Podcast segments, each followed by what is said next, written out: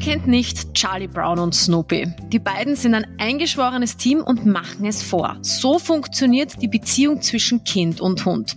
Aber ich kenne viele Fälle, da ist das nicht so einfach. Der Hund rebelliert und pinkelt, wo er will, oder aber das Kind muss erst lernen, dass der Hund nicht der Teddybär ist. Es ist nicht so einfach, wenn die Familie um ein Mitglied erweitert wird. Die Freundschaft zwischen Kind und Hund, das ist mein Thema heute und damit herzlich willkommen zu Alles Tier, der Experten-Haustier-Podcast für alle Tierliebhaber mit mir, Larissa Putz. Die Beziehung zwischen Hund und Kind kann für beide Seiten eine tolle Erfahrung sein. Es gibt jedoch besonders für Eltern einige Dinge, die sie für ein entspanntes und sicheres Aufwachsen beider Seiten von vornherein beachten müssen. Dazu begrüße ich Gudrun Thaler, Hundecoach mit der Spezialisierung auf Anti-Stress. Hallo Larissa. Liebe Gudrun, wenn noch kein Hund im Haus ist, kommt bei so gut wie jedem Kind die Frage, Mama, Papa, können wir einen Hund haben? Ich war ja auch nicht anders. Meine Eltern haben das mit einer Schildkröte gelöst. Wie würdest denn du dieses Thema angehen? Ja, das ist eine gute Frage, weil es ist einfach ein Thema, so wie du sagst, das wirklich fast in jeder Familie einmal auftritt, ja. Ähm, wer kennt es nicht? Und einfach so Hunde mit ihren äh, Schema, so kuscheltiermäßig auch ein bisschen ähm, in Bezug bringend. Ähm, das ist einfach der Wunsch von, von jedem Kind irgendwann einmal. Aber es ist einfach wirklich ein Thema, mit dem man sich auseinandersetzen muss, weil der Hund ähm, bringt einfach eine Verantwortung mit sich. Ein Hund braucht einfach einen bestimmten Rahmen und der braucht auch wirklich viel Fürsorge. Mit einem Hund muss man drei bis fünfmal am Tag Gassi gehen. Ähm, der braucht ähm, ein bisschen ein Training. Ähm, also man muss sich das wirklich gut überlegen, weil es ist keine Entscheidung, die jetzt dann für die nächsten Wochen oder Monate getroffen wird, weil so ein Hund äh, begleitet einen doch bis zu 15 Jahre kann sein, gerade diese kleinen Rassen. Und das ist wirklich was, äh, dass man sich gut überlegen muss, wie passt der Hund jetzt zu uns, wie passt der Hund jetzt äh, in, in meine Familie, in mein Umfeld, ja, habe ich jetzt auch eine Wohnung oder ein Haus. Das sind viele, viele Dinge und viele Parameter, die man sich einfach im Vorfeld gut überlegen muss. Du hast jetzt schon von Rasse und Parametern gesprochen. Welche Rolle spielt denn die Rasse? Also was wäre denn für eine lebhafte Familie gut und was eher so für eine Familie, die vielleicht in einer Wohnung wohnt? Ja, also wie gesagt, Rasse ist wirklich ein Thema, mit dem man sich auseinandersetzen soll. Das sollte man nicht ähm, unterschätzen. Man hat dann immer auch wieder Rassen, die gerade in Mode kommen ähm, ähm, und dann oft auch einfach in eine Familie kommen, die da überhaupt nicht passend sind, weil der einfach so cool ist oder so süß ausschaut. Ähm, und wenn ich jetzt zum Beispiel sehr aktiv bin ähm, und, und viel unternehme, viel Bewegung habe, viel im Freien bin, ähm, gibt es zum Beispiel auch, äh, muss ich natürlich auch die Größe überlegen. Ja, habe ich in meiner Wohnung, habe ich ein Haus, wie groß ist der Hund, wie viel Auslauf braucht er? Und jetzt eine ruhigere Rasse. Ähm, ist zum Beispiel, eine gute Frage jetzt, die Schildkröte war schon keine schlechte Lösung von deinen Eltern. ja. Ähm, ruhigere Rasse. Die großen Hunde sind meistens ein bisschen ruhiger, sage ich jetzt einmal. Auch so ein, Labrador oder was auch immer. Also wobei man muss auch unterscheiden zwischen den, äh, da gibt es eine Show und eine eine Arbeitslinie, ja, oder auch ein Golden Retriever. Das sind meistens so gemütlichere Hunde. Hängt aber auch immer davon, aus welchem äh, welcher Zucht oder aus welchem Umfeld die jetzt dann herkommen, ja. Äh, kleine Hunde sind meistens ähm, aktiver, ja, sind meistens lustiger, lebendiger wie zum Beispiel ein Jack Russell.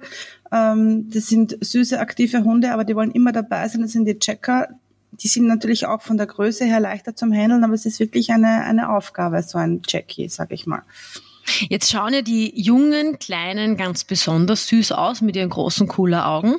Aber sollte ich mir vielleicht, wenn ich ein kleines Kind zu Hause habe, eher einen jungen Hund nehmen, den ich ja dann auch noch erziehen muss? Oder tut's vielleicht ein älterer Hund? Ist der dann vielleicht besser, weil der vielleicht das ein oder andere schon kann? Was sind denn die Vorteile von jungen Hunden und älteren Hunden? Ähm, ja, es hat alles sein Für und Wider. Ja, wenn ich mir jetzt einen jungen Hund hole, einen Welpen in die Familie, ähm, fange ich natürlich jetzt bei Null an. Das heißt, ich habe viel mehr, ähm, viel mehr Erziehungsmaßnahmen oder viel mehr, ähm, ich sage, ich, der muss einmal alles lernen, der muss einmal alles können. Der kommt in ein Umfeld, ähm, wo, er, wo er die Umgebung nicht kennt, äh, der muss einmal stumm rein werden. Das heißt, der hat viel mehr ähm, Braucht sehr viel mehr Aufmerksamkeit, oder? Genau, braucht viel mehr Aufmerksamkeit, einfach viel mehr Betreuung. Ja, der muss alle zwei drei Stunden raus, wenn man es schaffen will, gerade am Anfang einen kleinen Hund stumm reinzubekommen, ähm, dann muss man da wirklich dran sein. Und dann hängt es natürlich auch auf, habe ich jetzt eine Wohnung, ja, wo ich jetzt irgendwie vom vierten Stock runter muss zu irgendeinem Baum oder habe ich ein Haus mit einem Garten,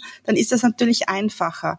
Und ich sollte mich wirklich mit dem Thema, wenn ich einen Welpen habe, auseinandersetzen im Vorfeld und mich ein bisschen schlau machen, wie lernt denn der Hund, wie erziehe ich denn einen Hund, was sind denn da die, die Umstände. Aber ich habe natürlich den Vorteil, dass der jetzt quasi, obwohl er jetzt nichts kann, meistens auch keine schlechten Erfahrungen gemacht hat. Ja. Hängt aber natürlich auch wieder davon ab, wo jetzt zum Beispiel, wenn ich immer so einen Züchter bekomme oder was auch immer, ähm, ist der zum Beispiel jetzt einen Straßenlärm gewohnt, kann der Auto fahren, muss der mit den Öffentlichen fahren. Das sind lauter so Sachen, also da fängt man wirklich bei Null an und muss da sehr, sehr viel Geduld und Zeit auch aufbringen. Andererseits, wenn ich mit einem erwachsenen Hund habe, fällt das Thema Stubenreinheit weg. Aber es kann natürlich sein, dass der irgendeine Vorgeschichte hat, die jetzt nicht so toll war und dass der schon einfach ein, ein Problem oder eine Schwäche mitbringt, die da jetzt mit Menschen oder mit Kindern oder mit einem gewissen auch Geräusch oder Umfeld ist. Ja, das sind halt alles eine Für und Wider und man muss sich das einfach wirklich im Vorfeld gut überlegen. Am Ende des Tages geht es ja auch darum, dass man ja nicht einfach sich einen Hund nimmt, sondern dass ja auch das Kind eine Rolle spielt, weil es geht ja um die Beziehung zwischen Hund und Kind. Wie viel kann ich dem Kind denn zumuten und wie viel dem Hund. Also ich kann mich noch an mein Versprechen erinnern. Ich gehe auch Gassi, wenn es regnet durfte mich nie beweisen, der Schildkröte war das ziemlich wurscht. Aber wie viel kann ich dem Kind zumuten und wann wird es vielleicht auch dem Hund zu viel? Ja, das sind halt alles so, so Dinge, die man jetzt nicht ganz klar beantworten kann. Auch diese Rassespezifität, das kann jeder Hund da einfach unterschiedlich sein. Das möchte ich noch kurz anbringen zu davor. Ja, also es gibt da keine hundertprozentige Entscheidung. Ähm, und auch jetzt ähm, bei dem, bei der Kombination Kind und Hund, Gasse oder Kind und Hund gemeinsam.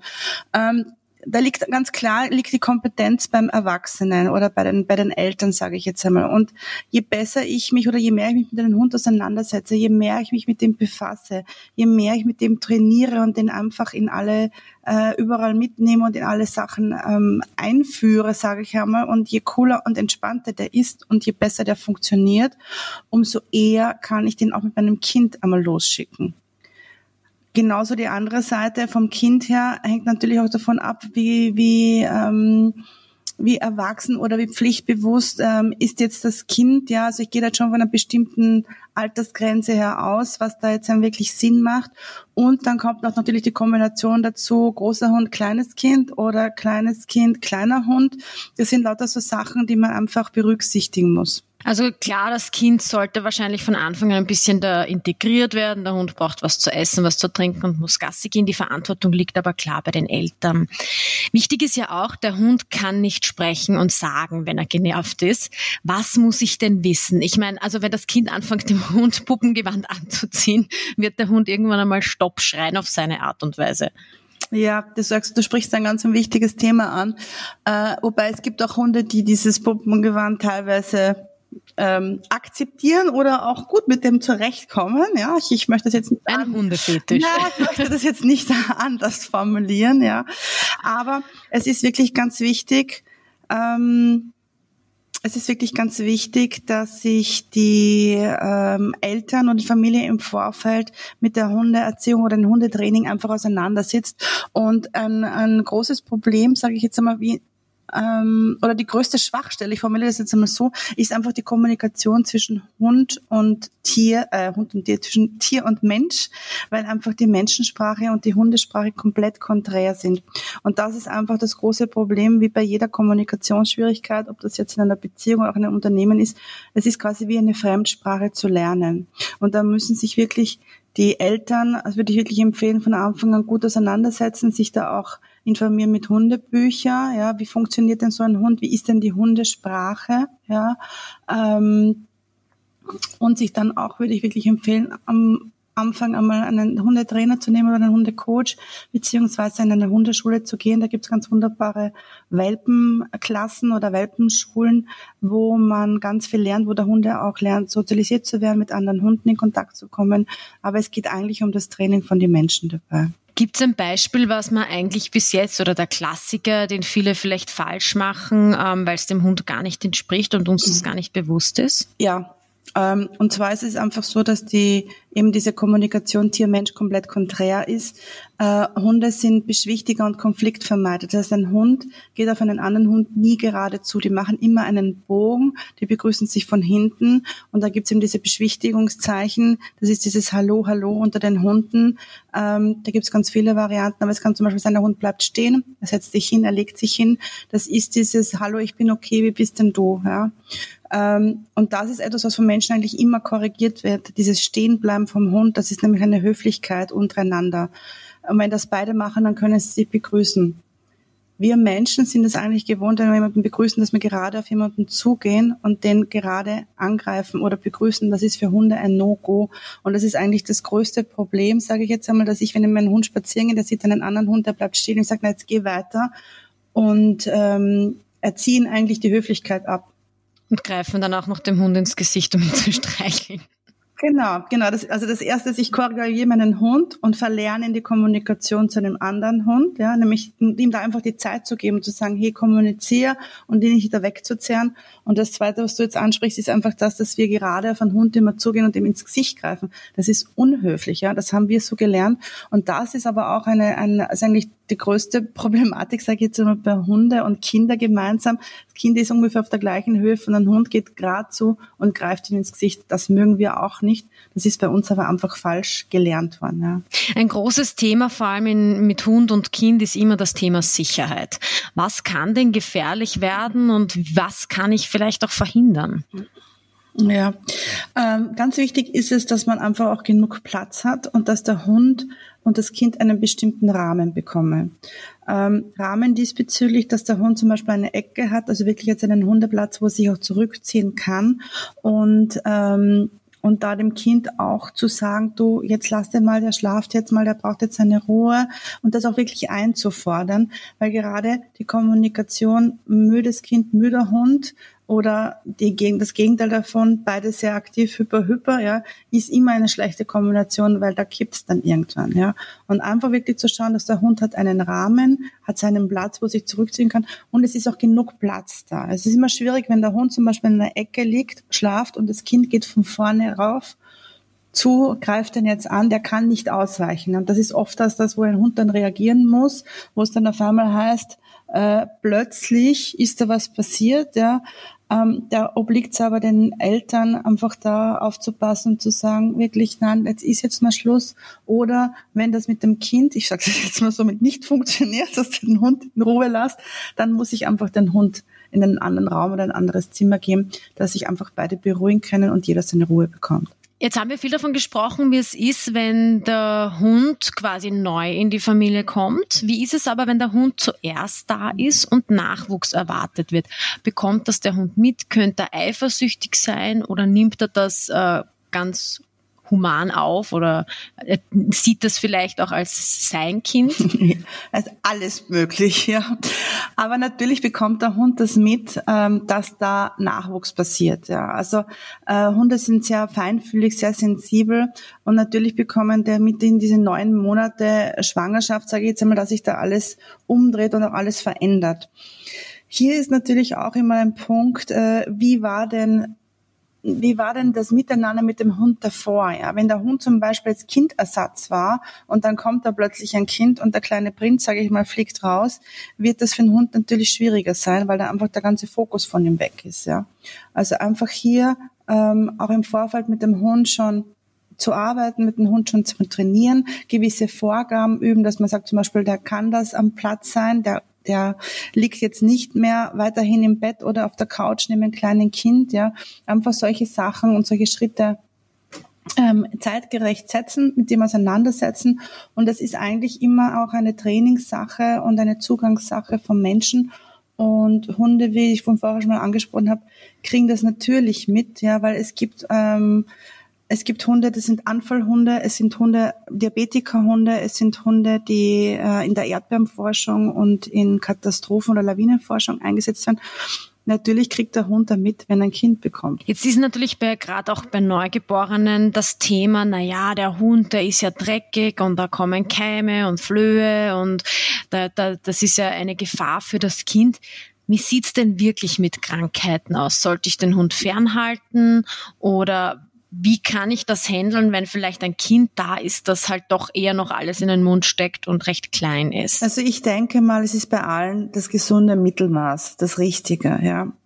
Ähm, Gerade bei Kindern, die werden oft sehr keimfrei aufgezogen und es wird alles ähm, sterilisiert, damit ja keine Keime da in Kontakt kommen. Wenn ich jetzt einen Hund habe, mit dem ich spazieren gehe und ich bin in einem Umfeld draußen, das okay ist, sage ich jetzt mal, weil jetzt, ob das jetzt ein, ein, ein, ein asphaltierter Gehsteig ist oder ob das jetzt ein Garten ist, dann sind das Dinge oder ist das einfach ein Rahmen, der der in Ordnung ist, ja. Wenn ich jetzt draußen mit einem langhaarigen Hund bei Schnee und Regen und Salzstreuung unterwegs bin, muss ich natürlich auch für mich jetzt alleine von der Wohnung her schauen, dass der halbwegs sauber ist und einfach gepflegt wird. Aber ich denke mir, ein Mittelmaß bei allen ist in Ordnung. Und wenn ich jetzt einen Hund habe, der die gepflegt wird, dann ist das auch fürs Kind kein Thema und ist total in Ordnung. Also etwas Erfreuliches zum Schluss. Schmusen und Kuscheln darf sein und sollte auch wahrscheinlich ein Muss sein. Ähm, ein Credo deinerseits. Warum ist die Beziehung Hund und Kind so wertvoll? Was ist dein Abschlusstipp? Ich finde gerade in der heutigen Zeit und überhaupt in der jetzigen Situation, die wir haben, sind Tiere einfach total wichtig. Gerade in der Stadt fehlt uns oft der Bezug zur Natur. Und Hunde bringen uns dazu, dass wir wieder in die Natur hinausgehen, dass wir einfach wieder die anderen ähm, kleineren Dinge sehen, die eigentlich wichtig sind, dass man das Ganze ein bisschen relativiert und einfach zurück in die Natur findet. Und Hunde entschleunigen uns und Hunde machen das Leben wieder wertvoll. Das Leben wertvoll und gemeinsam vor allem das Leben bestreiten. Ich glaube, und damit komme ich auch schon zum Schluss, so ein Hund ist ein Familienmitglied, ein Freund fürs Leben und wenn man richtig die Sache angeht, dann kann das ein wertvoller Gewinn sein. Ja, damit sind wir am Ende. Mein Dank geht an Gudrun Thaler. Danke Larissa, ich freue mich, dass ich dabei sein durfte. Und das war's mit Alles Tier, der Expertenhaustier-Podcast für alle Tierliebhaber mit mir, Larissa Putz. Bis zum nächsten Mal.